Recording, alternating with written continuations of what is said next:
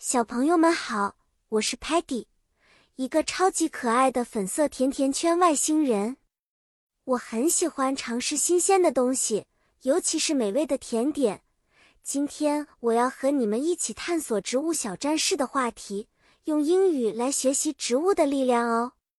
今天我们的故事发生在一个神奇的花园里，植物们都是些勇敢的小战士。保护着自己的家园，在这个花园里，每一棵植物都有特别的力量。树 （tree） 用它们的长枝条保护小鸟；花 （flower） 用美丽的颜色吸引蝴蝶和蜜蜂；草 （grass） 像一个柔软的地毯，让小动物们在上面跑来跑去。而且，植物们通过光合作用 （photosynthesis）。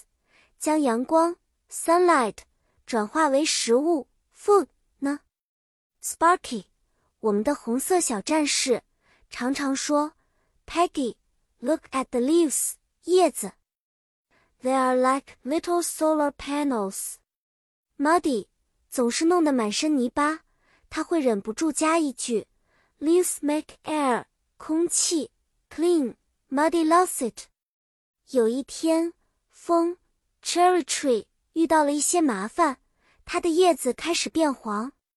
k e l m a n 立刻用他的屏幕搜索 search 到了原因，Cherry tree needs water 水。我们一起帮它浇水，很快它又恢复了绿色的叶子。我们还帮助了许多的植物，比如一颗小花朵 flower。